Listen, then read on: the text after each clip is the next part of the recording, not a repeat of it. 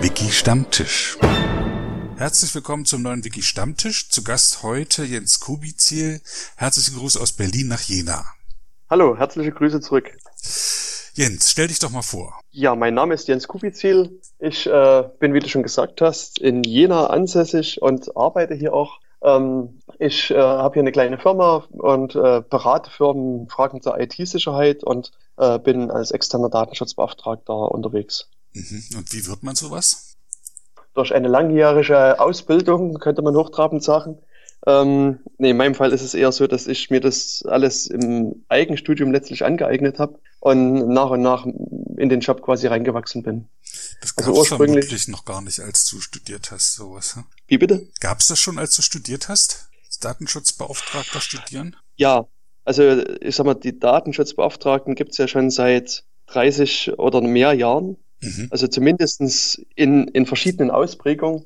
Und sagen wir so, so die Rolle, die ich spiele als betrieblicher oder externer Datenschutzbeauftragter, da kann man mindestens schon seit 20 Jahren, hätte man sowas machen können zumindestens. Also ähm, das ist also, also schon vor meinem Studium gab es zumindestens diese Aufgabe. Mhm. Und, und das Thema IT-Sicherheit gab es theoretisch auch schon länger, aber so rein praktisch nach meinen Beobachtungen ist es natürlich erst in den letzten Jahren wirklich äh, massiv ausgebaut worden. Hm, das heißt, äh, du hast eine Banklehre gemacht, hast gearbeitet und hast dann nochmal Mathematik studiert. In, genau. Ich hab, in Jena. Richtig. genau. Ich habe äh, eine ganze Zeit gearbeitet und habe mich dann halt irgendwann mal entschieden, dass ich nochmal gerne irgendwie studieren wollte und, und Mathematik gefiel mir gut und dann habe ich gesagt, jetzt probiere ich das mal aus. Du hast Mathematik studiert.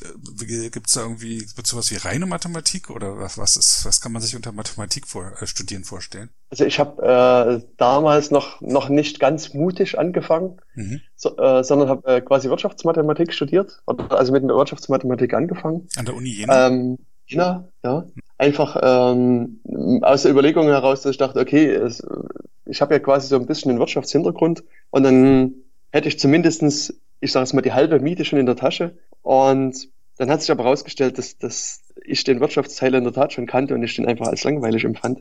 Und dann bin ich halt äh, umgewechselt auf reine Mathematik, also vom Mathematikstudium mit dem Nebenfach Informatik. Und das habe ich dann auch abgeschlossen. Mhm. Und da hattest du schon mit Sicherheit dann, also wie bist du auf das Thema Sicherheit dann gekommen? Mm, ja, man muss da sagen, dass das sozusagen eines der Gründe, warum ich sozusagen das Studium angefangen habe, war schon das, auch das Thema Sicherheit. Also mich hat es in der Tat vor dem Studium schon bewegt und speziell auch das Thema Kryptographie. Und ich habe halt sozusagen bei meinen Bewegungen durch das Feld der Kryptographie gemerkt, dass ich bestimmte Sachen mit meinem Schulmathematikwissen nicht verstehe. Und ich hatte also ein grundlegendes Interesse an Mathematik und sozusagen hatte natürlich auch das, das Interesse, die Kryptographie ein bisschen tiefer zu verstehen. Und das alles hat mich so ein bisschen dann in Richtung Mathematik getrieben und, und auch dafür gesorgt, dass ich Mathematik äh, verstehen will oder erlernen will.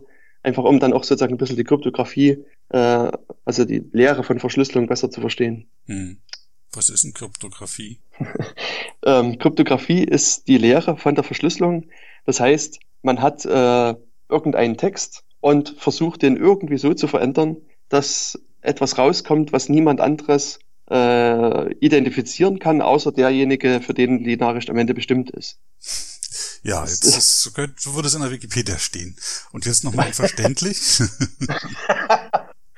also, ähm, wenn ich so an meine Schulzeit zurückdenke, ähm, gab es immer mal so den Fall, dass man sich so Zettel quer durch die Klasse ausgetauscht hat. Und ähm, es gab halt auch Leute, die äh, sozusagen nicht vertrauenswürdig waren und die Zettel unterwegs mal geöffnet haben und geguckt haben, was da drin steckt. Mhm. Und deswegen ha haben wir uns dann sozusagen überlegt, naja, man darf eben die Texte nicht als deutschen Text reinschreiben, sondern wir haben uns dann eben überlegt, ähm, die deutschen Buchstaben irgendwie zu ersetzen durch irgendwelche äh, äh, Muster und Symbole und haben das quasi dann quer durch die Klasse geschickt. Mhm. Und äh, dann konnte halt sozusagen derjenige, der den, den, die, die, das aufmacht, nicht mehr wirklich lesen, was da los ist, sondern hat es dann weitergegeben. Oder hat es im schlimmsten Fall eben nie weitergegeben, weil er es nie lesen konnte. Ach so.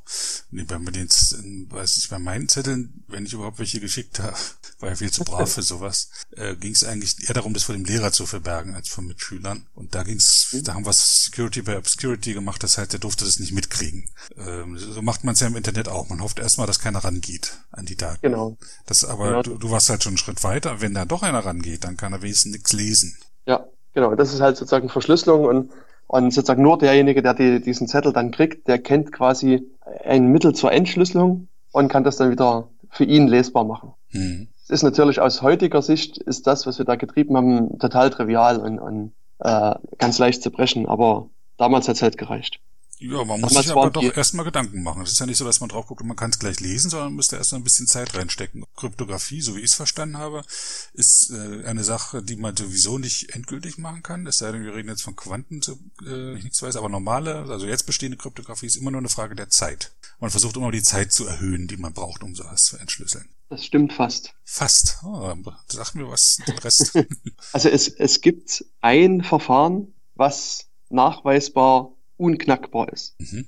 Und zwar heißt das One-Time-Pad, also so, eine, so ein einmal, einmal, weiß, so einmal Verfahren oder eine einmal Verfahren, aber einmal Anwendung vielleicht. Und, und das wird auch in der Tat eingesetzt, aber halt nur sozusagen im Hochsicherheitsbereich. Und da ist es halt so, dass man sich ähm, zu einer bestimmten Nachricht einen Schlüssel erzeugt. Und der Schlüssel ist halt genauso lang wie die Nachricht. Und der Schlüssel darf halt nur einmal verwendet werden und muss absolut zufällig sein. Das sind so die drei Anforderungen, mhm. die es an das Verfahren gibt. Und wenn man das einhält, diese drei Bedingungen und die wirklich knallhart einhält, dann äh, kann das nicht geknackt werden. Und das Hauptproblem ist, wenn man jetzt ähm, wieder drüber nachdenkt, wie es jetzt meinetwegen im Internet ist, ist natürlich, dass der Schlüssel, den muss, muss der Sender und der Empfänger kennen. Mhm. Das heißt, also wenn ich jetzt mit dir sozusagen One-Time-Pad verschlüsseln wollte, wollte, müsste der Schlüssel irgendwie zu dir auch auf sicherem Wege kommen. Und das ist halt nie ganz trivial.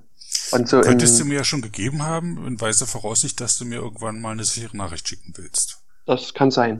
Und wenn ich aber sozusagen irgendjemanden in Malaysia oder Uganda habe, hm. den ich vielleicht noch nie getroffen habe, dann wird es halt schon schwieriger. Ja. Und deswegen ist es in der Tat so, dass die meisten Verfahren, die in, in der Masse, in der Breite zum Einsatz kommen, einfach darauf basieren, dass die, die Zeit, um das Ganze zu knacken, extrem lange dauert und, und sie von der Seite halt quasi in Anführungsstrichen sicher sind. Hm. Gut, jetzt aufs Internet angewendet oder gerade auf die Wikipedia heruntergebrochen, da geht's ja ähm, darum, äh, das sind mehrere Aspekte, die da eine Rolle spielen. Zum einen ähm, hätte ich gern verschlüsselt das, was zwischen der Wikipedia und mir an Daten hin und her geht. Und das macht man halt mit diesem HTTPS, was in der URL immer ganz vorne steht. Genau. Wie funktioniert das? Das äh, funktioniert im Wesentlichen so, dass ich mich vor meinen Browser setze und in den Browser einfach irgendeine Wikipedia-URL eingebe, also mhm. de.wikipedia.org. Dann fängt der Browser an, im Hintergrund ein bisschen rumzurechnen und ruft dann zunächst erstmal die Seite http wikipedia.org, äh, de.wikipedia.org auf. Mhm. Und dann sagt die Wikipedia-Seite, hey, lieber Browser, ähm, unter der URL hier gibt's nichts zu sehen, gehen wir bitte weiter auf HTTPS. Und und der Browser ist natürlich ganz brav und macht das so. Und sozusagen als kleine Zusatzinformation gibt auch der Wikipedia-Server noch so eine Information, wenn er sagt, pass mal auf, lieber Browser, merk dir mal bitte, wenn du wieder mich besuchen kommst, benutzt immer HTTPS okay. und so weiter. Das, und dann merkt er sich das. Hat ja die Wikimedia Foundation jetzt vor ein paar Jahren schon eingerichtet, dass alle Seiten grundsätzlich über HTTPS jetzt aufgerufen werden sollen. Bringt das eigentlich Probleme für irgendwen mit, dass es nur unter HTTPS zu erreichen ist? Oder kann es kann, da Probleme geben? Vor Jahren war es halt immer so, dass HTTPS länger gedauert hat, das aufzurufen oder mehr Traffic war. Ich weiß gar nicht, was genau. Also es gab, also grundsätzlich muss man sagen, dass Verschlüsselung ist halt rechenintensiv. Also das ist sozusagen die, die Theorie, die dahinter steckt, dass man sagt, dass wenn man verschlüsselt, muss sozusagen die, die, äh, der Rechner so ein, ein, ein Prozessor Takte noch mehr investieren, um das Ganze zu verschlüsseln, die Daten und dann die halt hin und her zu schicken. Und deswegen gab es lange Jahre das Argument zu sagen, okay, wir, wir setzen Verschlüsselung ganz, ganz wenig oder gar nicht ein weil, weil sonst bei großen Webseiten bräuchten wir tausende von mehr Rechnern und das können wir uns nicht leisten, kostet zu viel Geld. Es ging sogar so weit, dass äh, in, in einige US-Banken mal ähm, gesagt haben, wir schalten HTTPS wieder ab, weil das uns zu viel Aufwand verursacht. Also das ist aber schon eine ganze Weile her und das fand ich damals sehr merkwürdig. Ähm, heute, und dann ist irgendwann halt Google mal auf die Matte getreten und hat gesagt, naja, wenn man halt den Browser ein bisschen optimiert und, und, äh, und das alles ein bisschen schick macht, ist das gar nicht so schlimm. Wir haben HTTPS im Einsatz und wir haben 0, oder 1, irgendwas Prozent mehr Rechenaufwand. Das ist also alles im Rahmen. Und dann haben so langsam die Seiten angefangen, ein bisschen mehr drüber nachzudenken. Und mittlerweile ist es so, dass wenn man die Techniken geschickt äh, einsetzt, äh, ist es sogar so, dass, dass das HTTPS schneller und, und leistungsärmer sozusagen für den Serverbetreiber ist als, als HTTP. Also mittlerweile hat sich das Bild halt wirklich da komplett gewandelt. Also mhm. ähm, mittlerweile kann man eigentlich HTTPS eigentlich aus dem Grund problemlos einsetzen.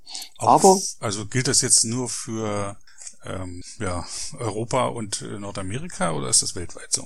Ja, genau. Es, es kommt halt noch ein zweiter Aspekt hinzu. Also man denke an, an den sogenannten arabischen Frühling beziehungsweise die diversen Aufstände im arabischen Raum. Ähm, da ist es zum, also zum Beispiel im Iran so, dass die eine zentrale Filtersoftware haben. Gibt es also sozusagen direkt, äh, also bei, im Iran ist so, dass, dass sie einen Internetzugang ins Land gibt sozusagen und dort kann der Zensor, also der Staat in dem Falle, ähm, an dem Traffic rummanipulieren. Mhm. Und ähm, dort ist es halt in der Vergangenheit so gewesen, dass die in ihrer Zensuranwendung so einen Knopf haben, HTTPS aus sage ich mal bildlich gesprochen. Also das heißt, dort war es dann so, dass sämtlicher HTTPS-Traffic einfach verboten war.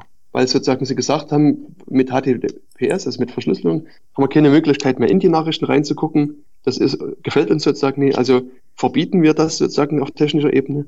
Und dann können die Leute halt nur noch unverschlüsselt ähm, hier surfen. Wir können die Nachrichten mitlesen, können sehen, wer halt sich zu irgendwelchen kritischen Sachen verabredet und können dann die Leute verhaften. Mhm. Also das ist sozusagen ein, eine Möglichkeit, wo dieses HTTPS, diese Verschlüsselung, ähm, nicht ganz so funktioniert. Eine zweite Möglichkeit, äh, die ich so erlebt habe in meiner täglichen Praxis, ähm, ist auch, betrifft halt Firmen, ähm, weil die Firmen oftmals der Meinung sind, wir müssen den, also zum einen erlauben wir unseren Angestellten ähm, das private Surfen am Arbeitsplatz. Aber sie sagen auch, wenn wir das erlauben, gibt es ja viele Seiten, die da Viren verteilen und Schadsoftware verteilen und so weiter. Das heißt, wir müssen in den Traffic reinschauen und versuchen zu erkennen, ob da ein Virus übertragen wird und dann sperren wir das. Und äh, diese die, diverse Firmen haben halt so äh, gute, könnte man jetzt sagen, Lösungen, die auch diesen HTTPS-Traffic aufbrechen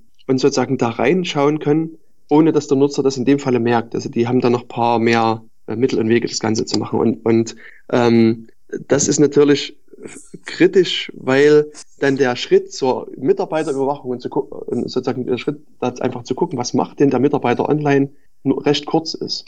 Hm. Also man kann das eben automatisch einfach die Softwarelösung laufen lassen oder man kann eben auch sozusagen äh, da den Schalter umdrehen und sagen, guck mal, was der Herr Meier den ganzen Tag so an seinem Arbeitsplatz macht. Die Begründung war, dass keine Viren in die Firma reingebracht werden, so ein Firmennetzwerk. Genau, also es geht so um, um Schadsoftware im Allgemeinen, genau. Man konnte es tatsächlich nicht danach äh, auf Viren untersuchen, wenn es dann da ist, oder sondern man horcht in den HTTPS-Verkehr rein. Genau, also so da, das, das, also die Lösung, die es da gibt, machen das einfach automatisch. Es wird quasi als als Punkt mit verkauft und, und viele Firmen setzen das einfach so ein. Man könnte natürlich, also Entschuldigung, man könnte natürlich auch genauso auf die Idee kommen, was du schon sagst, direkt auf dem Endanwendernutzer eine ähm, Antivirenlösung installieren, also die, die, die, die da betreiben. Und die guckt halt genauso in den Traffic rein und, und kann das dort äh, auch abgreifen. Das würde genauso gehen. Ja, du sagtest gerade deine tägliche Praxis, darüber haben wir noch gar nicht gesprochen, was du, äh, du, hast eine Banklehre gemacht, hast studiert und du arbeitest jetzt, aber im Sicherheitsbereich auch, nachdem dich das halt so interessiert hast. Was machst du da konkret? Bist du irgendwo angestellt? Hast du eine eigene Firma? Ich habe eine eigene Firma mhm. und ähm, ja, mit der Firma ähm, bin ich zum einen als Datenschutzbeauftragter unterwegs. Das heißt, das, das deutsche Datenschutzrecht schreibt bestimmten Firmen vor, dass sie einen Datenschutzbeauftragten bestellen müssen. Mhm. Und manche Firmen berufen halt ihren internen Mitarbeiter. Und es gibt eben einige Firmen, die, die halt einfach einen externen hm, beauftragen und sagen, du machst das für uns in unserem Namen. Und diese Rolle ähm, übernehme ich hier halt. Und zum Zweiten ähm, bin ich halt sozusagen jetzt auf dem Feld der IT-Sicherheit unterwegs. Das heißt, zum einen kann es sein, dass eine Firma sagt, ähm, wir wollen mal gucken, dass wir unsere Firma sicher kriegen, komm mal bitte in unser Haus und, und guck mal wieder, was, wie wir das anstellen können. Das heißt, dann fange ich an, sozusagen die Firma von, von oben nach unten zu analysieren, zu gucken, was haben sie für Prozesse und wie funktioniert es in der Firma und versuche dann daraus ein, ein Sicherheitskonzept oder eine, eine, Analyse mit Maßnahmen zu erstellen. Oder auf der anderen Seite äh, kommt es eher häufiger vor, dass die Firmen sagen, naja, wir glauben, wir könnten da gehackt werden. Das ist oftmals ist es so, dass sie irgendwie einen Konkurrenten haben und glauben, dass der Konkurrent sie in irgendeiner Art und Weise hacken könnte. Und dann äh, habe ich halt quasi den Auftrag, in diese Rolle dieses Hackers mich zu begeben und, und einfach die äh, äh, Firmeninfrastruktur anzugreifen oder auch die Software anzugreifen, die die vielleicht entwickeln. Mhm. Und, und je nachdem, was dann bei diesem Angriff rausgekommen ist, kann man dann ableiten, wo sie Verbesserungsbedarf haben und was sie halt noch machen müssen, um die Sicherheit zu stärken. Also Sicherheit ist nicht nur nicht nur, dass äh, man über die Webseite zugreift, sondern auch, dass man anders, anders wie anders wie an die Daten rankommt, indem man ins weiß ich, Rechenzentrum einbricht oder in der Firma auf den Rechner zugreifen kann und sowas. Ja, das spielt dann auch alles eine Rolle. Genau, zum Beispiel. Hm. Also was ich sozusagen neben den diversen Tätigkeiten, die ich jetzt schon gesagt habe, auch noch mache, ähm, ist, dass ich äh, hier an der Uni Jena Lehrbeauftragter bin und dort immer ein Semester lang eine Vorlesung für IT-Sicherheit halte. Und eine Frage, die ich ganz gerne den Studentinnen und Studenten am Anfang stelle, ist, ob deren Rechner, ob deren Laptop oder was auch immer sie haben, sicher ist und warum der denn sicher ist. Mhm. Und, und die Antwort, die ich in den meisten Fällen erhalte, ist, dass sie natürlich schon so ein bisschen vorgeprägt sind. Also die Frage klingt ja schon so ein bisschen merkwürdig, aber meistens antworten sie so mit so einem leichten, naja, eigentlich denken sie, dass es sicher ist, mit der Begründung, sie haben ja einen Virenscanner. okay. Immerhin. Das ist nee, immerhin. Ja, ja, genau. Also das ist sozusagen die Begründung. Und, und dann ist es natürlich so, und das kommt jetzt wieder auf deine Frage zurück, dass ich dann einfach frage, stellen Sie sich mal vor, ich komme jetzt zu Ihnen und klaue Ihnen den Laptop wie, inwieweit schützt denn der, der Virenscanner sie jetzt vor dem Klau? Und, und das ist halt, also das soll einfach so ein bisschen auch den, den, ich sag mal, Denkprozess einleiten. Und also generell ist es halt so, dass der Begriff Sicherheit recht breit und schwammig ist. Also unter Sicherheit kann sich halt jeder irgendwas anderes vorstellen. Und man hat sich dann irgendwie Gedanken gemacht um sogenannte Schutzziele. Also man versucht dann, sich zu überlegen, was genau will man denn schützen, was will man denn sozusagen sicher haben und, und versucht dann sozusagen einen Schutz entlang dieser Schutzziele aufzubauen. Okay, ähm, das, heißt, ich, ich komme immer wieder gern jetzt, oder muss auch wieder auf das Thema zurückkommen, Wikipedianer und Sicherheit im Zusammenhang mit der Wikipedia. Die, äh, also Wikipedianer legen, viele legen Wert auf ihren, auf äh, Anonymität und auf, auf ihren Schutz, den Schutz ihrer Daten. Also gerade in Deutschland ist es sehr verbreitet, in den USA aber auch.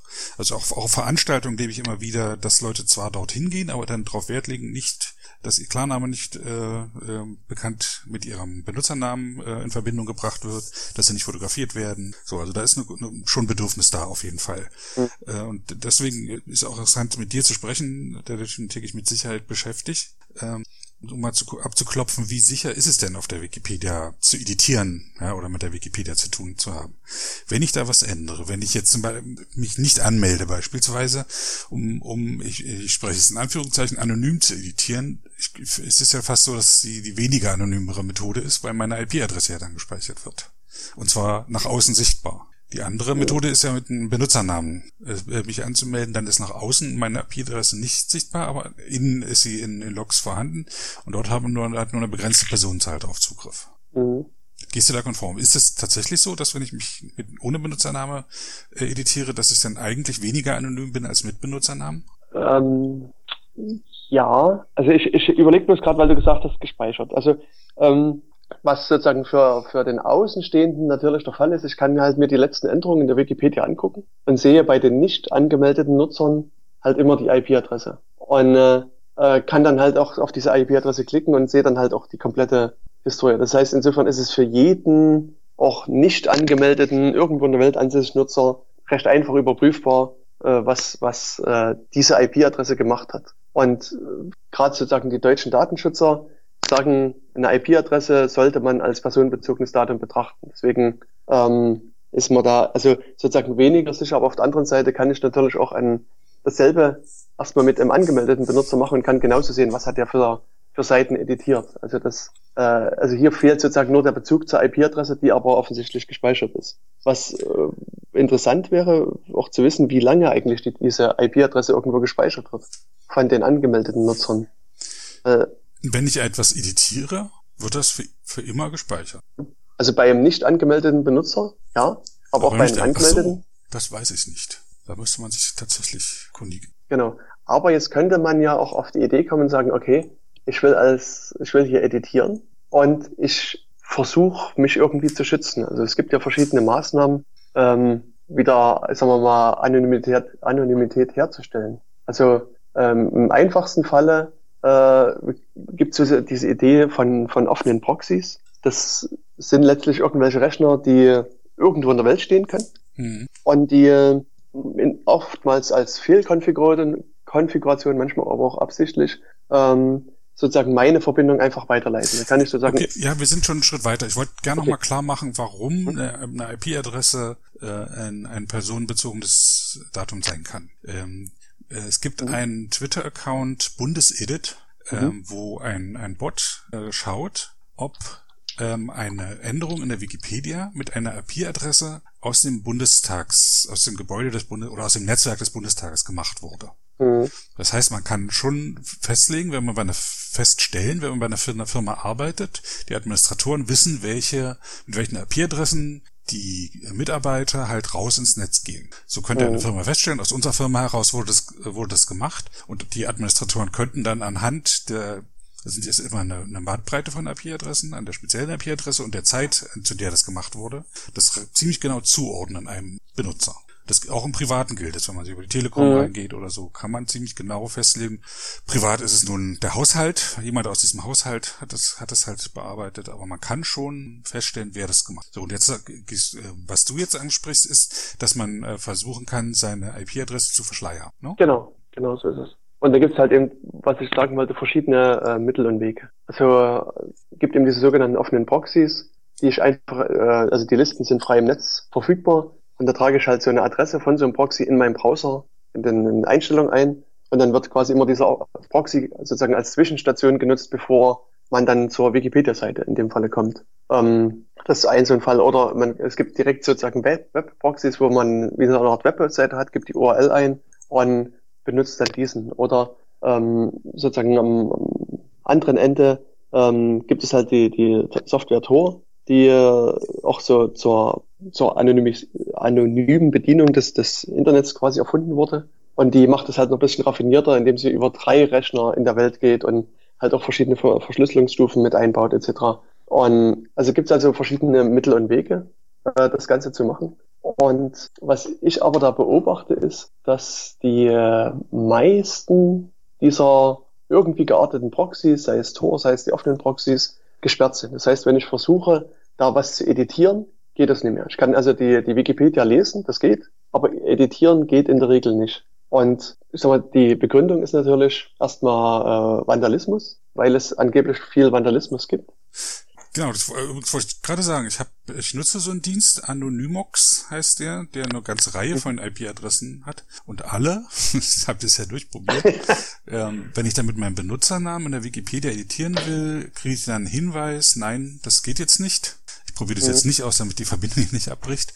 Ähm, ja. Das geht nicht, weil diese IP-Adresse wegen Vandalismusmeldungen gesperrt ist. Ähm, ich habe gerade einen Bericht heute gelesen, wurde kam mir von dir, wo jemand, der einen Tor-Server betreibt, darüber berichtet, äh, wie halt sein Tor-Server genutzt wird. Und mhm. er meint, es sei das extrem geringe Anzahl von, von Missbrauch aber in der Zahl dann doch eben eine ganze Menge, sodass er doch angeschrieben wird von anderen Dienstleistern, die sagen, wir wollen deine IP sperren, weil bei dir Missbrauch betrieben wird. Und genau ist es auch in der Wikipedia.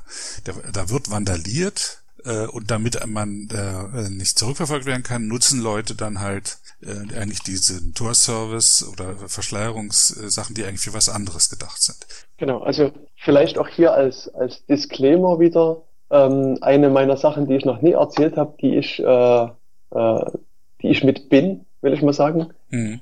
Ich äh, gehöre also, bin in einem Verein, der heißt Zwiebelfreunde oder mhm. auch besser bekannt unter dem Namen Tor-Servers. Und äh, dort bin ich mit dem Vorstand äh, und betreibe halt verschiedene von diesen Tor-Servern weltweit. Und äh, ich helfe halt auch im, im Tor-Projekt selber mit aus und äh, habe also da auch so eine bisschen, ich sag mal, eine, eine, eine Bindung zu dem Projekt. Also das sollte man vielleicht ähm, entsprechend mit wissen. Aha, ähm, interessant. Ähm, Was, äh, dann bist du jetzt der Richtige, zu mal, mal zu erklären, äh, warum Tor nicht, wie es gern in Medien und von der Regierung dargestellt wird, eigentlich nur dazu da ist, um sich illegal Pistolen zu besorgen und so, sondern wofür ist es eigentlich gut, Tor-Server? Also, sagen wir, Tor, die Software, ist, wie ich schon sagte, geschaffen worden eigentlich, um, um Anonymität ähm, zu, zu gewährleisten. Das heißt, ähm, jeder Mensch sollte halt quasi eine Webseite besuchen können, ohne dass der Webseitenbetreiber erstmal erkennt, wer das, das die Person ist. Das war sozusagen eine der ursprünglichen Ideen. Dann hat man aber äh, im Laufe der Zeit festgestellt, dass es diverse Länder in dieser Welt gibt, die äh, den Internetzugang sehr stark zensieren. Die also versuchen, äh, die, die Zugang zu Informationen zu beschränken. Und es stellt sich heraus, dass Tor recht gut geeignet war, um diese Zensur zu umgehen. Und im Laufe der Jahre ähm, sind dann einfach mehr, ist mehr Entwicklungskapazität auch in die äh, Region reingeflossen. Das heißt, mittlerweile ist Tor eines der, ich sag mal, besten Werkzeuge, will ich mal sagen, um halt die Zensur zu umgehen. Gerade wenn man so äh, in Richtung China denkt, ist es da äh, eines der wenigen Werkzeuge, die überhaupt funktionieren, um die äh, sogenannte chinesische Firewall da auszutricksen. Und das mhm. sind sozusagen die, die zwei Aspekte, die äh, quasi der Endnutzer, den Endnutzer betreffen. Und auf der anderen Seite äh, gab es aber auch sozusagen die Idee, nicht nur dem, sagen wir, dem Empfänger von Informationen Anonymität zu bieten, sondern auch dem Anbieter von Informationen Anonymität zu bieten. Das heißt, wenn ich jetzt irgendwie Informationen ins Netz stellen will, ähm, hat Tor quasi auch versucht, hier den, den Webseitenbetreiber äh, zu anonymisieren. Das heißt, jemand baut sich halt einen Webserver auf, schaltet quasi Tor davor und dann ist völlig unklar, wo dieser Dienst äh, steht. Das heißt äh, Hidden Service oder auch äh, Tor Onion Service. Hm. Und, und, das ist das, äh, was äh, heutzutage so in der, in der Presse ist, mit diesem Stichwort äh, Waffen kaufen im, im Dark Web und so weiter.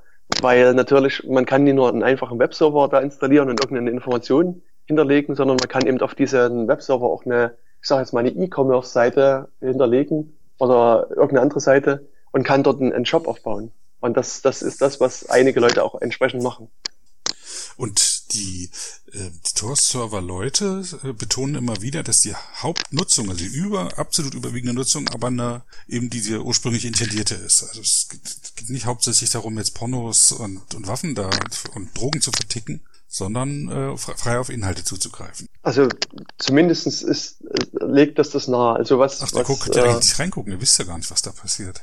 Nee, also was, was wir bei, also bei Tor-Servers sozusagen machen, in Anführungsstrichen, ist einfach eine Abschätzung von dem Traffic, der über die Tor-Server geht und der, ich sag mal, das, was wir an, an äh, Abuse-Meldungen, also an, an, wie sagt man, Missbrauchsmeldungen, will ich mal sagen, erhalten. Mhm. Und das so. ist natürlich, ist in, in der, also in der absoluten Anzahl ist das natürlich schon vergleichsweise viel. Ähm, allerdings ist es relativ gesehen auf den Traffic, den wir äh, durchschaufeln, vergleichsweise ich sag mal, wenig oder vergleichbar mit dem normalen äh, äh, Provider, den, der jetzt sozusagen einen nicht anonymen Zugang hat. Also es ist jetzt nicht so, dass man jetzt sagen kann, wir also haben unglaublich viel mehr an, an Missbrauch, zumindestens an Meldungen über Missbrauch als ein normaler Provider. Und insofern würde ich sagen, dass eben doch der normal, also der, die meisten Leute das für normales Browsen etc. benutzen. Hm. Jetzt müssen wir, glaube ich, auch noch mal kurz sagen, was das Tor-Netzwerk ist. Ähm, also Tor-Netzwerk ist äh, erstmal eine, eine Sammlung von, von Rechnern. Also Tor, es gibt Tor, die Software, die ist, ist eine freie Software, kann man sich unter torproject.org runterladen für verschiedene Betriebssysteme und dann einfach bei sich laufen lassen. Und dann gibt es sozusagen mutige Leute, die sagen, ich will das nicht nur als, als Benutzer machen, sondern ich will anderen Nutzern einen Teil meiner Bandbreite zur Verfügung stellen und die richten dann halt diese Software als Server entsprechend ein und werden dann halt sozusagen Teil des Tor-Netzwerkes. Und dann kann man sich halt aussuchen, ob man sozusagen ähm, irgendwo in der Mitte steht oder halt auch als sozusagen ein Endpunkt ist. Und dann sieht es halt so aus, dass der Benutzer, der sich halt die, die Software runtergeladen hat, dessen Tor-Software fängt zunächst erstmal an, sich eine Liste von allen bekannten äh, Tor-Servern dieser Welt runterzuladen. Und dann sucht er sich sozusagen drei aus und redet dann zunächst erstmal mit dem ersten äh, äh, Tor-Server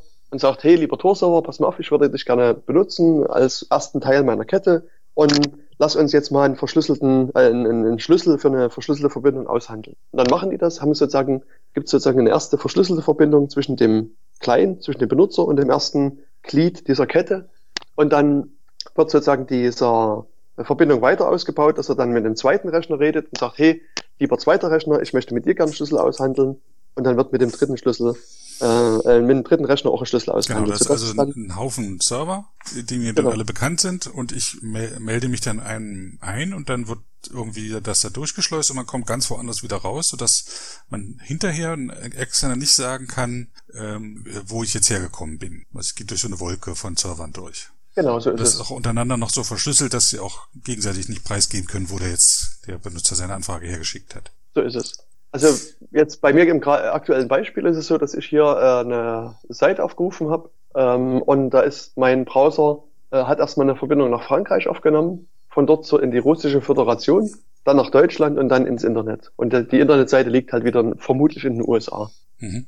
Also äh, und und ähm, und rein von der Verschlüsselung ist es halt so, dass dass man quasi jede Schicht sozusagen äh, einzeln brechen müsste, um an den Inhalt zu kommen. Und das ist halt derzeit vermutlich nicht möglich. Also mit allen möglichen Rechenaufwand, den man so hat, wird es mit hoher Wahrscheinlichkeit eben nicht der Fall sein, dass es geht. Das mhm. heißt sozusagen, der, der Kanal ist jetzt sozusagen erstmal sicher.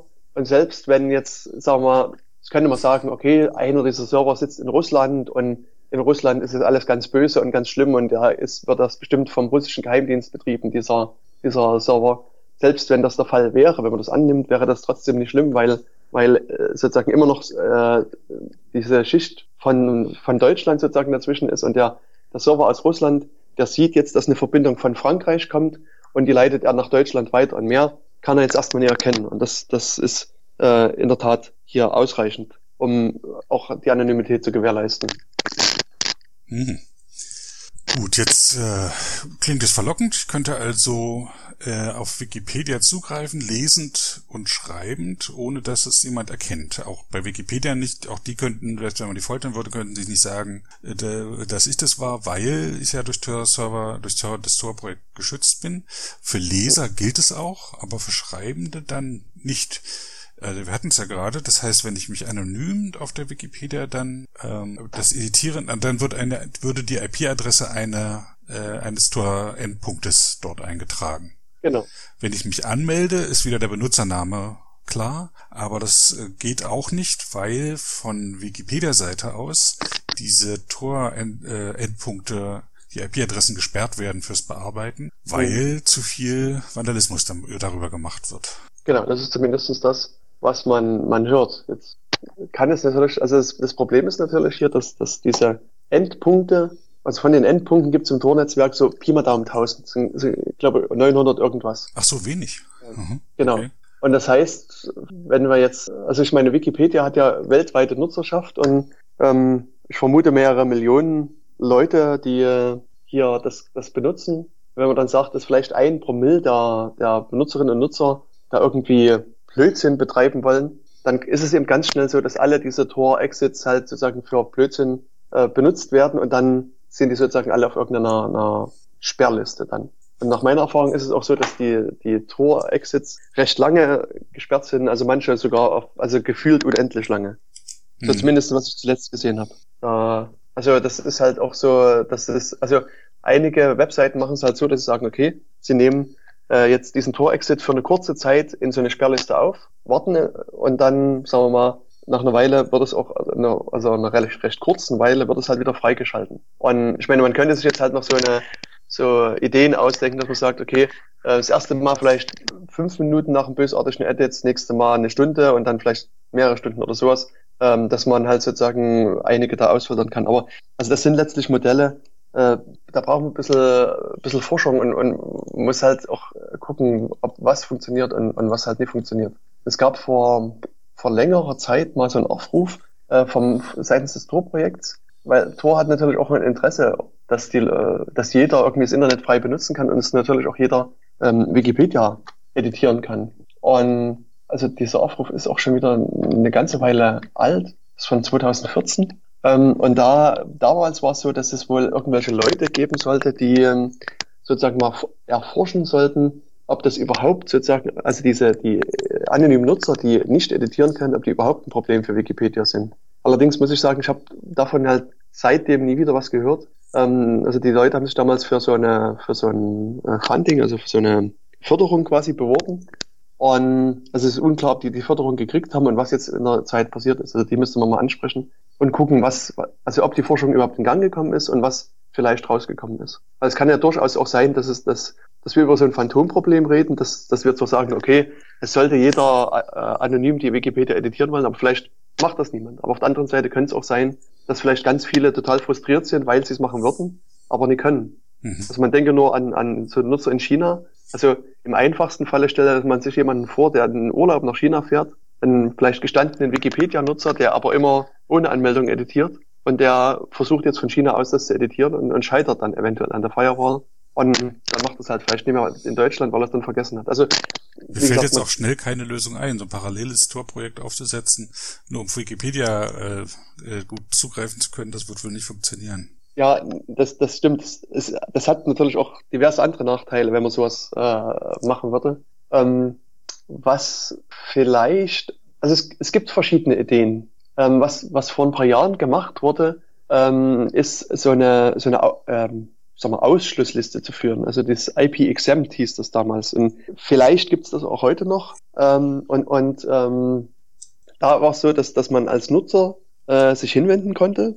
Das also auf irgendeine Wikipedia-Seite und sagen könnte, hier, ich bin halt gezwungen, Tor zu nutzen. Und, ähm, und es geht halt nicht anders und bitte schaltet mich frei. Und dann äh, ist es halt so gewesen, dass man ähm, auf, auf Antrag freigeschalten worden ist und ähm, also es gibt auch noch Digi äh, Diskussionen auf äh, so einer Wikitech-Liste, glaube ich, Wikitech-L, glaube ich, heißt die, wo der Erik Möller das auch probiert hat, sich quasi mit einem neuen Account anzulegen und direkt mit dem neuen Account auch so einen Antrag zu stellen. Das hat damals funktioniert. Mhm. Allerdings weiß ich nie, wie das heute ist, ob das äh, heute genauso problemlos funktioniert, weil ich meine mich zu erinnern, dass, dass man diese Exemptlisten irgendwie einstaufen wollte oder das nicht mehr so, so breit tragen wollte. Also da bin ich aber jetzt überfragt, wie gerade der aktuelle Status ist. Also das wäre vielleicht eine, eine Möglichkeit gewesen, oder ist vielleicht noch eine Möglichkeit, auch um als anonymer Nutzer hier ein, ein Stück weiterzukommen. Ansonsten. Das heißt, als Autor ist es immer noch schwierig. Ich kann es durchprobieren mit bekannten äh, Proxy-Lösungen oder eben mit Tor und muss dann halt Glück haben, dass die API freigeschaltet ist. Oder ich mhm. äh, hab, nehme Kontakt mit den Administratoren auf, um bestimmte APIs freischalten zu lassen. Da müsste sie halt auf, auf der Administratorenseite müssen Leute bereit sein, dann bestimmte APIs zu überwachen, zu sagen, mhm. okay, das ist anonym und alles, was da Vandalismus ist, das nehmen wir jetzt in Kauf. Das heißt, das räumen wir immer schön weg, damit die Nicht-Vandalierenden da Zugriff haben können. Es muss ja von Hand dann ausgesiebt werden. Das, es gibt mhm. zwar äh, Bemühungen, jetzt so Bots zu schreiben, die Vandalismus automatisch erkennen. Das ist auch nicht der Weisheit letzter Schluss, obwohl gleich es eine große Erleichterung sein wird, wenn wir sind. Ja. Also, wie gesagt, da gibt es verschiedene Ideen, die man hier verfolgen kann. Es gibt auch so einige technische Ansätze, äh, wie man sozusagen äh, das machen kann. Aber also also das würde jetzt, glaube ich, zu weit führen, weil das recht äh, tiefgehende technische Konzepte sind. Das durchzudiskutieren. Ja, aber äh, lass uns also auch mal darüber sprechen. Also okay. das war das eine, die Sicherheit, äh, der Zugriff editieren.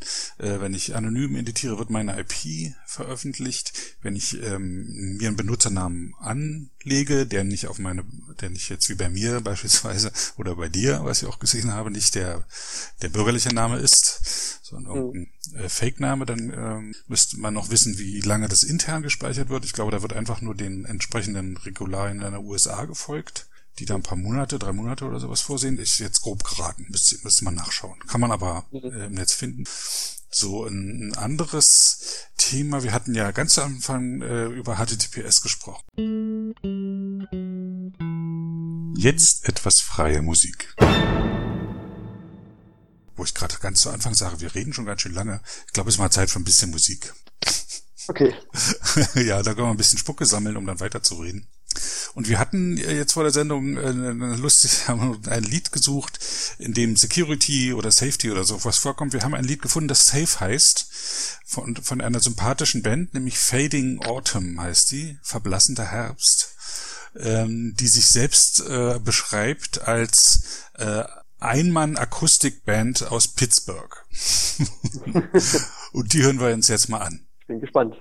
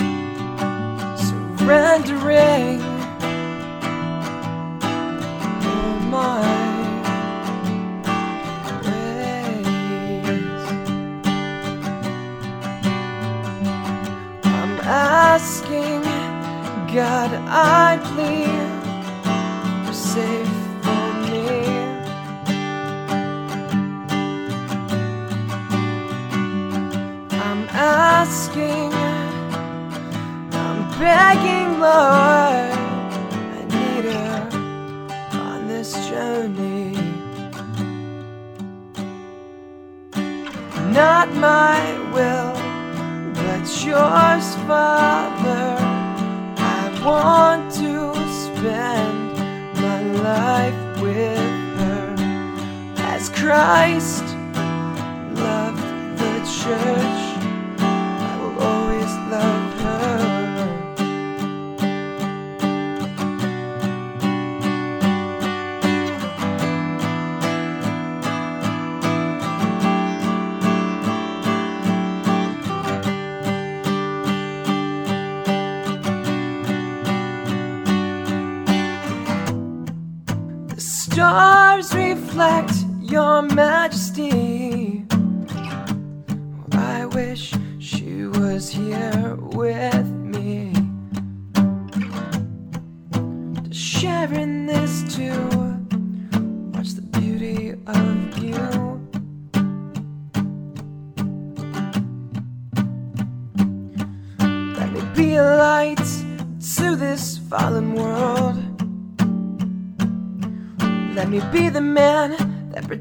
Your little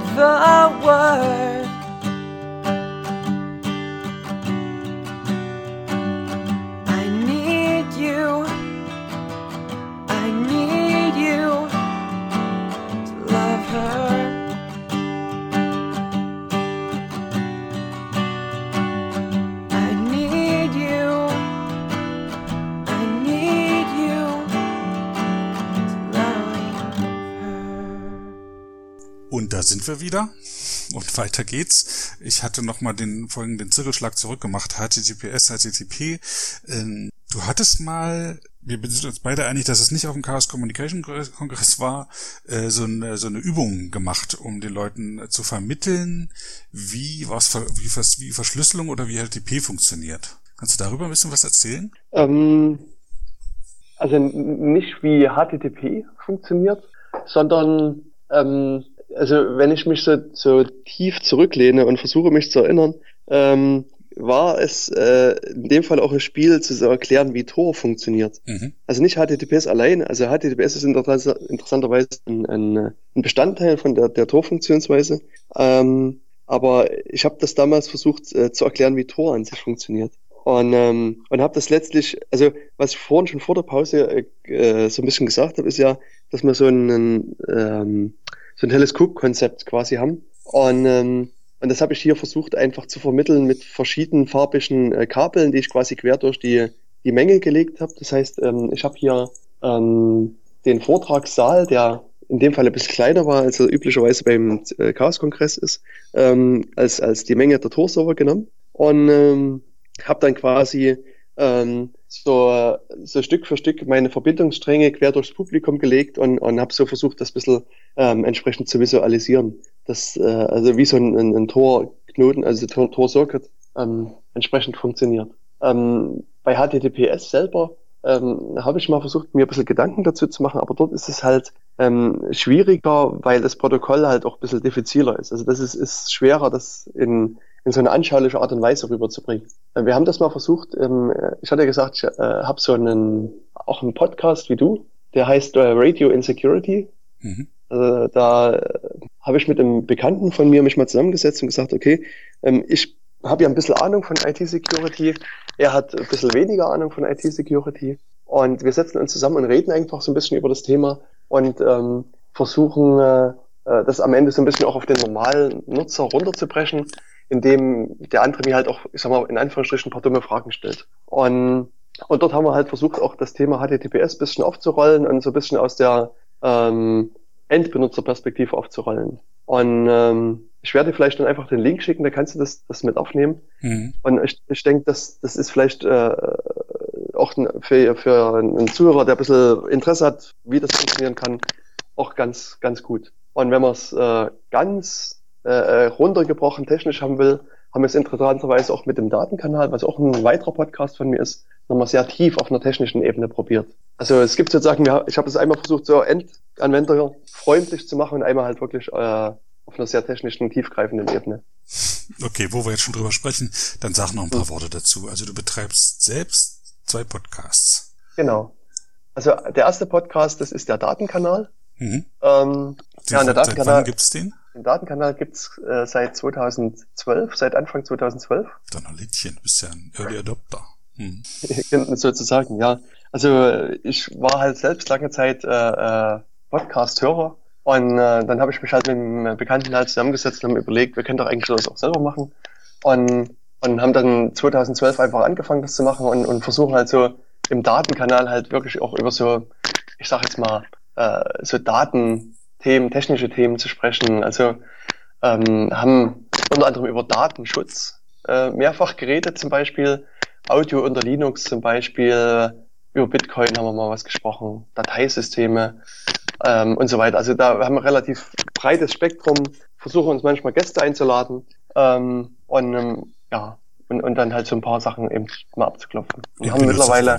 Hm. Nee, also nee, in dem Fall ist es nicht, also der, der Datenkanal ist nicht so, gedacht als endbenutzerfreundliches sondern äh, Teil, taucht sondern tief ein, ja. taucht eher tief ein und, und es kann halt schon sehr, sehr technisch werden.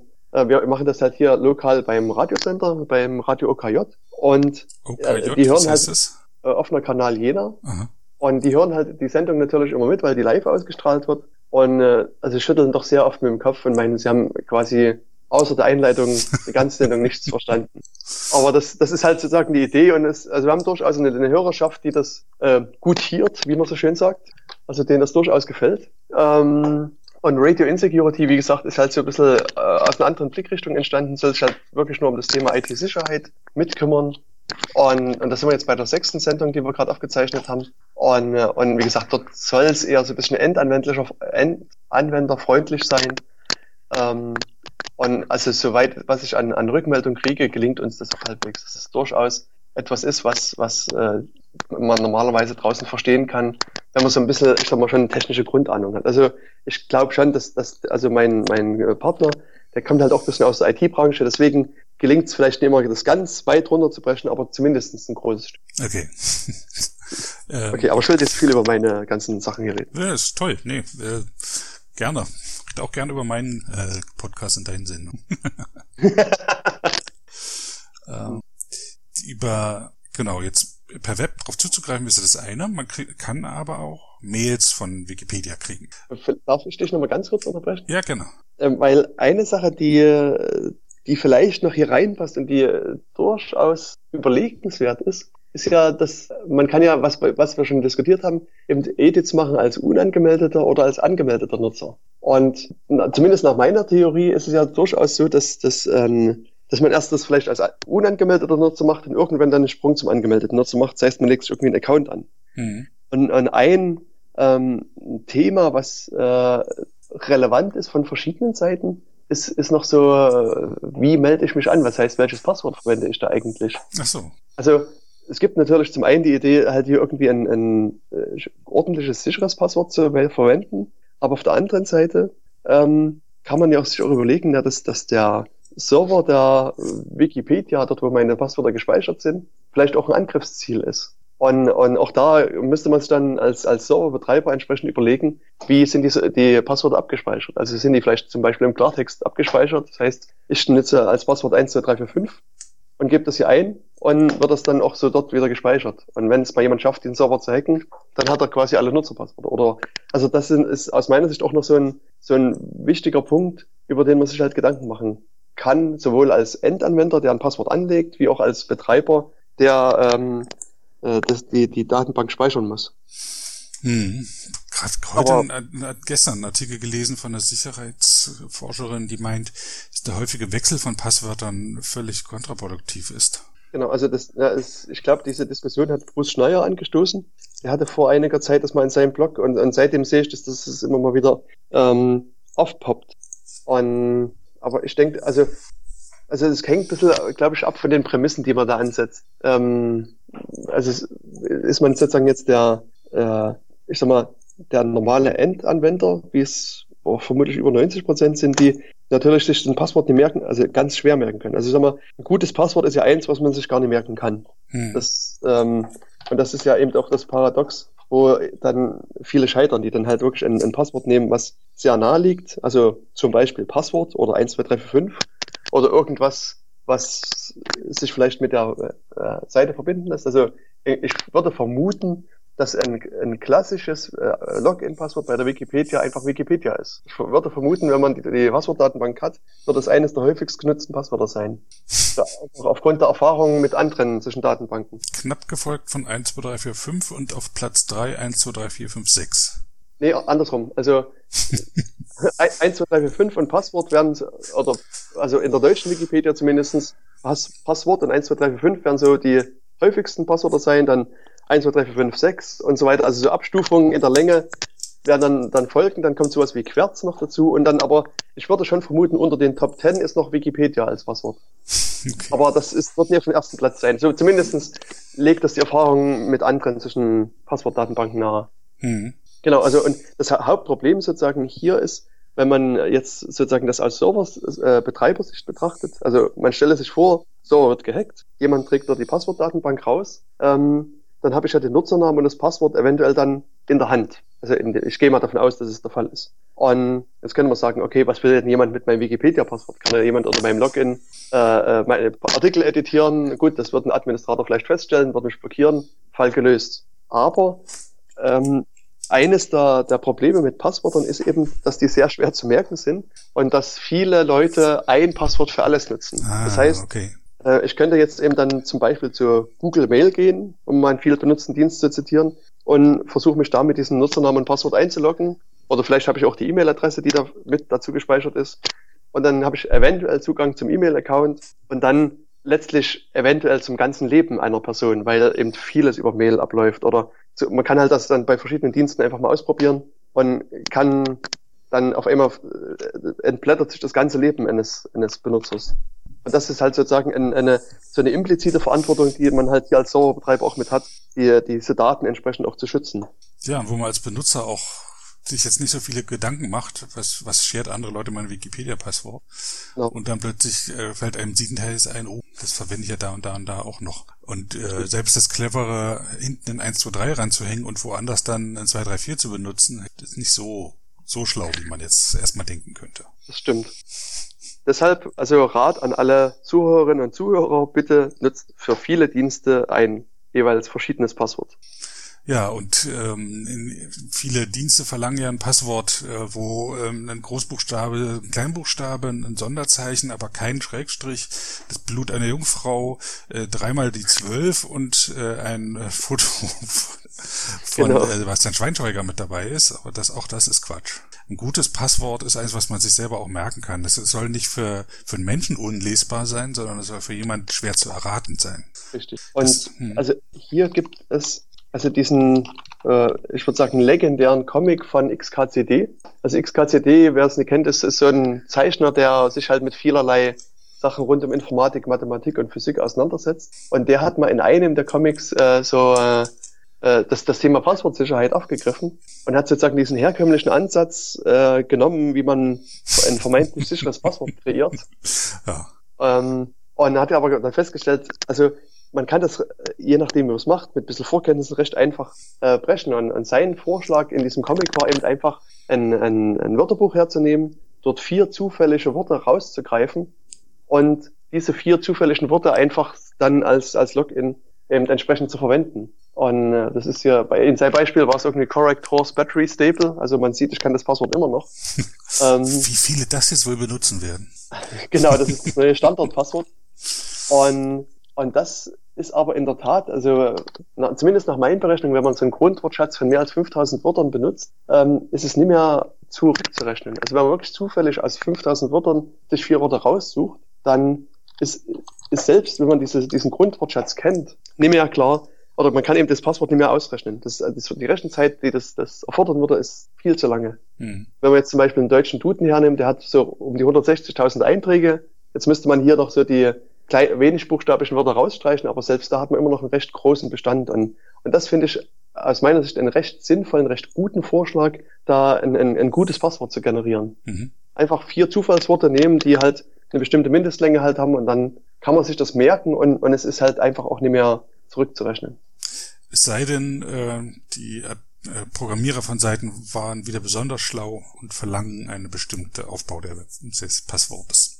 Das, genau. dann, das dann auch nur vier Zeichen lang sein darf. Okay, na gut, dann, also sowas wie bei den Hochsicherheits-Webseiten äh, von Banken zum Beispiel. Mm, genau, die PIN. Genau. ja, ich weiß, das ist halt auch äh, schlimm. Ja, also gut, das haben wir das Thema Passwort, glaube ich, auch noch gut abgebügelt. E-Mail. Ähm, mhm. Ich kann ja, äh, also äh, ich kann bei der bei Wikipedia meine E-Mail-Adresse angeben. Die wird auch nicht für Werbung oder so missbraucht, das habe ich nie erlebt, aber es ist ganz sinnvoll, wenn man zum Beispiel sein Passwort vergessen hat, weil man mhm. gerade mal eine Wikipedia-Pause eingelegt hat. Oder wenn man, man will von anderen auch Bena äh, Nachrichten bekommen können. Die können mhm. Nachrichten schicken, ohne die einem, dass die E-Mail-Adresse bekannt wird. Oder ähm, man kann auch so äh, Alarme setzen, wenn Seiten bearbeitet werden, beispielsweise sowas. Oder wenn die eigene, okay. auf der eigenen Diskussionsseite was passiert. Dann kommen die Mails aber unverschlüsselt an. Nun weiß ich aber äh, durch Facebook, wo das geht, äh, dass man diese Mails eigentlich verschlüsseln könnte. Mhm. Ähm, ich selber nutze auch verschlüsselte Mails äh, mit genau zwei Leuten. Einer davon bist du, mhm. weil die anderen alle das nicht benutzen. Ich benutze okay. das in, in Thunderbird mit der Enigmail-Funktion und höre immer mhm. öfter mal, das ist so super schwer zu installieren, aber ich finde es super einfach, das äh, zu, in zu installieren. Ich habe das auf allen Rechnern, wo ich hier mein Thunderbird installiert habe, auch immer Enigmail mit drauf und äh, laure jetzt auf Leute, die das auch haben. Es gibt auch eine kleine Community Wikipedianer, der äh, Benutzer DAP ist ein großer Vorreiter, der macht immer so eine Key-Signing-Partys, okay. um, um das voranzutreiben. Ja, Verschlüsselung von Mails ist äh, noch deutlich, äh, deutlich zu wenig, oder? Auf jeden Fall. Also ich, ähm, wie du schon richtig erkannt hast, nutze selber auch natürlich auch verschlüsselte Mails. Und also meine Mailbox, also geschätzt, also ich, ich habe es irgendwann mal gemessen und ich denke, die Zahl hat sich nicht großartig verändert. Es ist so, dass es so knapp zehn Prozent meines Traffics irgendwie verschlüsselt ist. Also, also das, was ich an, an E-Mails rein und raus äh, kriege. Mhm. Und ähm, und das ist, glaube ich, im Vergleich zum normalen Anwender schon vergleichsweise viel, aber viel, ja. ich halt, halt es, halt es immer noch für viel zu wenig. Hm. Und es liegt letztlich hier auch an, an der Filterblase, in der ich mich bewege, dass da gibt es halt viele Leute, die, die so ein bisschen Wert auf sag mal, bestimmte Aspekte von Sicherheit legen und da, der auch ähm, äh, Verschlüsselung also, sag mal, eingerichtet haben auf ihrem Rechner. Ähm, ich selber habe äh, mit in Zusammenarbeit mit dem Thüringer Landesdatenschutzbeauftragten äh, so Kurse für Lehrer gegeben, mhm. Weil er der Meinung ist, wenn die Lehrer Daten von Schülern austauschen, also per Mail passiert das üblicherweise, dann ist eine Mail einfach dafür ungeeignet. Und äh, hat die deswegen aufgefordert, das Ganze auf verschlüsselten Kanälen zu tun und andere per E-Mail-Verschlüsselung. Und der Kurs, den wir da machen, dauert so mindestens zwei Stunden, äh, manchmal auch ein bisschen länger. Und, und danach sind die Lehrer in der Lage, das zu machen. Ähm, aber dennoch gibt es da einige sozusagen Stolpersteine, die, die es da zu beachten gibt. Und, und das ist halt also durchaus, also was ich sozusagen in der, in, in, der, in der Praxis sozusagen sehe, ist, dass es durchaus wirklich für den, ich sag mal, Endanwender nicht ganz so einfach ist. Das, äh, das Enigmail ist zwar schon super benutzerfreundlich im Vergleich zu diversen anderen Lösungen, mhm. aber auch da ähm, ist es sozusagen für den Endanwender gibt es da noch zu viele Stolpersteine. Und eine Sache, die mir vor kurzem aufgefallen ist, die ich ja wirklich, also, also wo es mir die Schuhe sozusagen ausgezogen hat, ähm, ist, dass wenn man also eine bestimmte Einstellung bei dem äh, Unique-Mail wählt und eine Mail mit Anhang verschickt, wird nur der Mailtext, aber nicht der Anhang verschlüsselt. Ja, das ist möglich. Hm, stimmt. Und das, also, da muss ich sagen, das darf nicht möglich sein. Also, da, da müsste das, das Thunderbird warnen und sagen, das geht auf keinen Fall. Bitte, lieber Nutzer, denk noch dreimal drüber nach und schreib hier irgendwie die, das erste Kapitel aus der Bibel ab oder irgend sowas, und, um das zu bestätigen. Oder also, weil, also zumindest muss der Nutzer eine Warnung kriegen, dass hier gerade was unverschlüsselt rausgeht. Und das war äh, damals zumindest nicht der Fall. Also ähm, ich weiß jetzt nicht, wie es heute ist. Und da gibt es schon einige Mail-Clients, die halt auch so, so noch, also aus meiner Sicht wirklich schwerwiegende Fehler machen. Weil hier geht der Nutzer einfach davon aus, dass, dass die Mail geht jetzt verschlüsselt raus und dann ist es aber eben nicht der Fall. Mhm. Hm, also das finde ich schon also ziemlich einen horrenden Fehler. Okay, dass es überhaupt möglich ist, ja. Dass es überhaupt möglich ich ist. Ich werde immer, ja. bevor ich die Mail abschicke, danach gefragt. Daher weiß ich das. Wenn ich eine Mail mit Anhang verschlüsselt schicken will, dann fragt er immer, wie ich es jetzt genau machen will. Hm.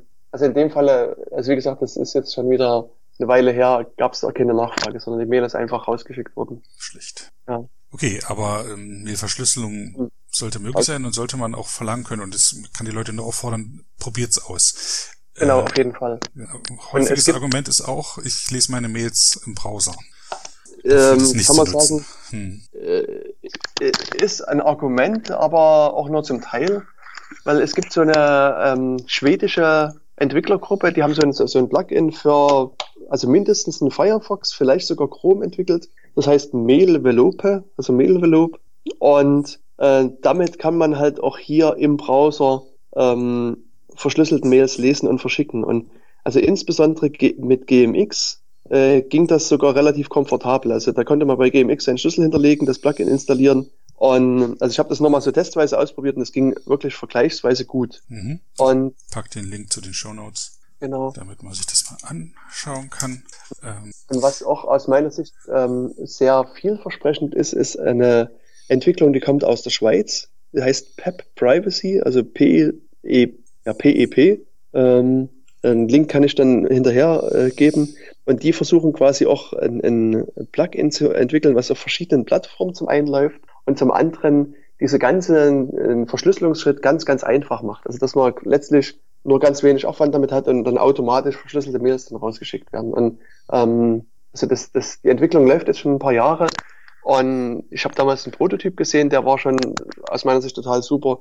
Und mittlerweile, also damals äh, war das nur für den äh, für, für Outlook zu benutzen. Und mittlerweile läuft es halt für relativ viele verschiedene Mailprogramme und, und, und Browser. Und das ist halt auch durchaus eine Überlegung wert, hm. das mit zu testen.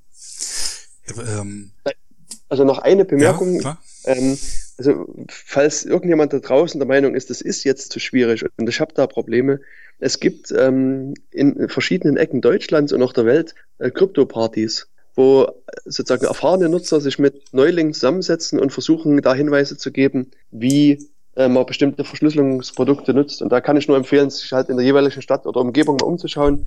Vielleicht gibt es ja da eine Krypto-Party und dann kann man da halt wirklich sozusagen mit einfacher Hilfe da weiterkommen ich auch gleich mal den Link zu, habe ich schon gibt es eine Übersicht über diese Treffen. Mhm. Okay. Ähm, Ach, äh, was ich selber weiß, ich benutze Pretty Good Privacy, aber es gibt auch noch eine, wie heißt diese andere, MIME? Nee. S-MIME, also S-MIME. Ja, was ist da der Unterschied? Ähm, es ist sozusagen die, die Art der Verschlüsselung oder also sagen wir ja letztlich so, so die Herangehensweise ist eine andere. Also bei bei PGP oder OpenPGP ist der der Standard, der dahinter steckt. Ist es letztlich so, dass dass man sich diese Software runterlädt und dann Schlüssel anlegt. Und ich kann jetzt einen Schlüssel anlegen für Jens Kubizil. Ich könnte aber auch einen Schlüssel für Sebastian Wallroth anlegen oder für Heinz Müller oder für irgendjemand anderen. Und, ähm, und das ist jetzt erstmal sozusagen von außen unklar, wem der Schlüssel jetzt wirklich gehört. Und was man jetzt in dem OpenPGP-Modell macht, ist, dass man versucht jetzt zu anderen Nutzern zu gehen. Und das ist das, was du vorhin auch von dem Benutzer DAP erzählt hast. Mhm. Und, und sozusagen Key-Signing-Partys macht. Das heißt, man trifft sich, äh, guckt sich gegenseitig tief in die Augen oder auch auf dem Ausweis und versucht sozusagen äh, klarzustellen, ob der Benutzer des Schlüssels wirklich die Identität hat, die, die er vorgibt zu haben. Also ich würde dann meinen Ausweis zeigen und da würde dann draufstehen Jens Kubizil. Und dann ist klar, wenn jetzt ein Schlüssel für Sebastian Wallroth wäre, da haut irgendwas nicht hin. Also das würde dann die Gegenseite nicht unterschreiben. Aber wenn die Gegenseite der Meinung ist, okay, ich bin wirklich der, für den ich mich ausgebe, wird das unterschrieben. Und dadurch entsteht sozusagen so ein Netz des Vertrauens. Das heißt, Benutzer A, B und C vertrauen sich halt gegenseitig und haben sich gegenseitig geprüft und dann kann halt sozusagen andere Nutzer auch Schlüsse über den, den Schlüssel ziehen, können sagen, okay, also der, ich will meinetwegen dem Benutzer DAP eine verschlüsselte E-Mail schreiben und du hast ihn quasi signiert, ihr habt euch gegenseitig signiert und bestätigt, dass ihr, dass eure Identitäten stimmen. Und ich kenne dich jetzt zum Beispiel und habe dich vielleicht auch schon gesehen und signiert und habe aber noch nie den Benutzer DAP getroffen. Dann kann ich aber sozusagen über diesen Pfad gehen und sagen, okay, ich kenne dich und du kennst ihn und ich vertraue dir natürlich auch soweit. Also glaube ich, dass der Schlüssel von dem Benutzer DAP auch wirklich zu der Person gehört und ähm, kann sozusagen so, äh, so, eine, so Vertrauensketten letztlich bilden. Und, und auf diesem sagen wir, Prinzip funktioniert auch dieses PGP-Modell. Auf der anderen Seite S-MIME ähm, hat so einen hierarchischen Ansatz. Das heißt, äh, man kann sich das vielleicht vorstellen wie ähm, so ein Ausweis, der irgendwo ausgestellt wird. Das heißt, ähm, zum Beispiel meine Stadt könnte sagen, ich stelle jetzt äh, Verschlüsselungsschlüssel aus und ähm, die Stadt, der ist es aber zu aufwendig und sagt, ich will das jetzt nicht für alle 100.000 Bürger machen, sondern ich gebe das ab in meine Stadtbezirke. Und zum Beispiel in Stadtbezirk Jena Mitte zum Beispiel gibt es dann halt wiederum eine Behörde, die halt Schlüssel ausstellt und dann gehe ich zu der hin und sage, hey, lieber Stadtbezirk Jena Mitte, ich bin der Jens Kubizil und ich wohne hier um die Ecke, äh, ich will von euch einen Schlüssel haben. Dann machen die das, äh, die, äh, unterschreiben das auch äh, äh, digital und geben mir den Schlüssel. Und wenn ich dann sozusagen was verschlüssele, dann ist in diesem Verschlüsselungskonglomerat die Information drin, dass ich Jens Kubizil bin, dass diese Stadtmitte äh, äh, äh, das, sagen wir, das Bürgeramt Stadtmitte mich unterschrieben hat und aber auch, dass die Stadt Jena äh, bestätigt hat, dass Stadtmitte eine valide Institution der Stadt ist. Also man kann dann sozusagen nachvollziehen, wer ganz oben steht und, und kann dann sozusagen das, das so ein bisschen nach unten brechen und nachvollziehen, okay, das ist wohl wirklich die, die richtige Person, für die sie sich ausgibt. Also das ist eher so eine Art hierarchischer Ansatz, ist ein bisschen anders als, als äh, PGP.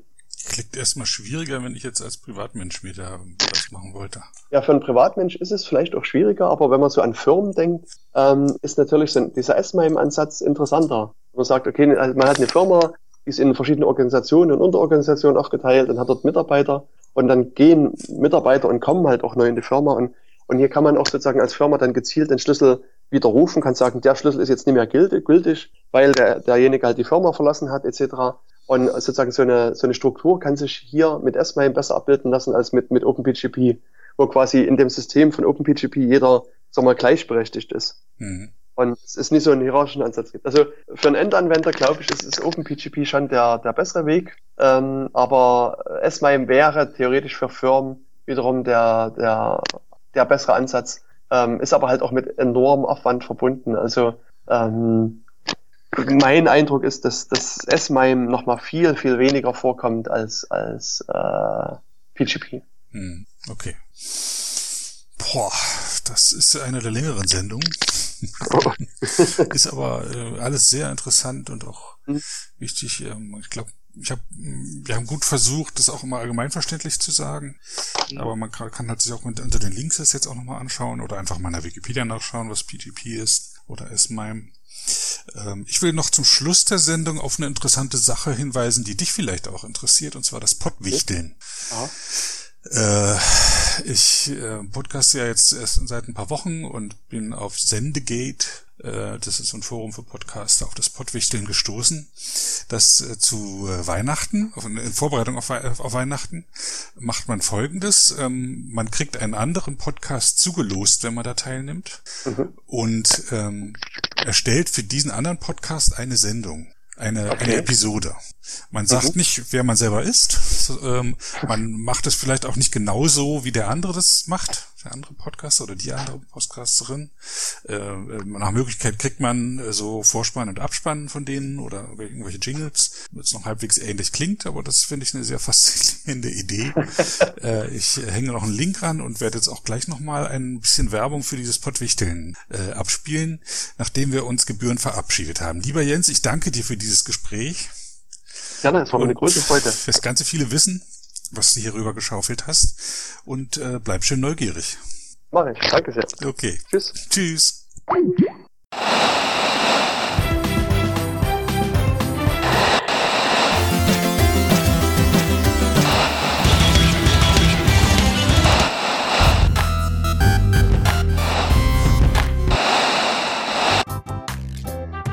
Dieser Podcast könnte Weihnachten komplett anders klingen. Es wird nämlich wieder gewichtelt, genauer gesagt gepottwichtelt. Übernimm auch du einmal die Kontrolle über einen anderen Cast. Jetzt anmelden unter pottwichteln.com.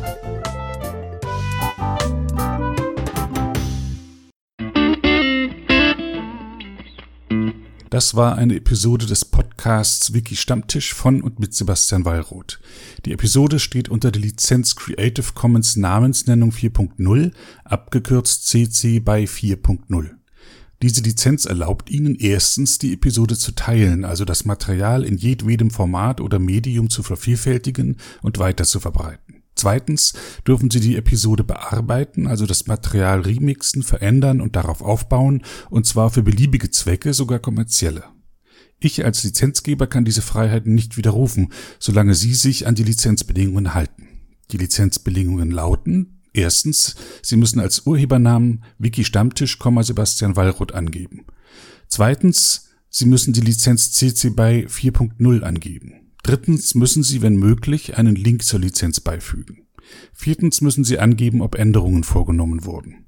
Fünftens dürfen Sie diese Angaben in jeder angemessenen Art und Weise machen, allerdings nicht so, dass der Eindruck entsteht, dass ich als Lizenzgeber gerade Sie oder Ihre Nutzung besonders unterstützte.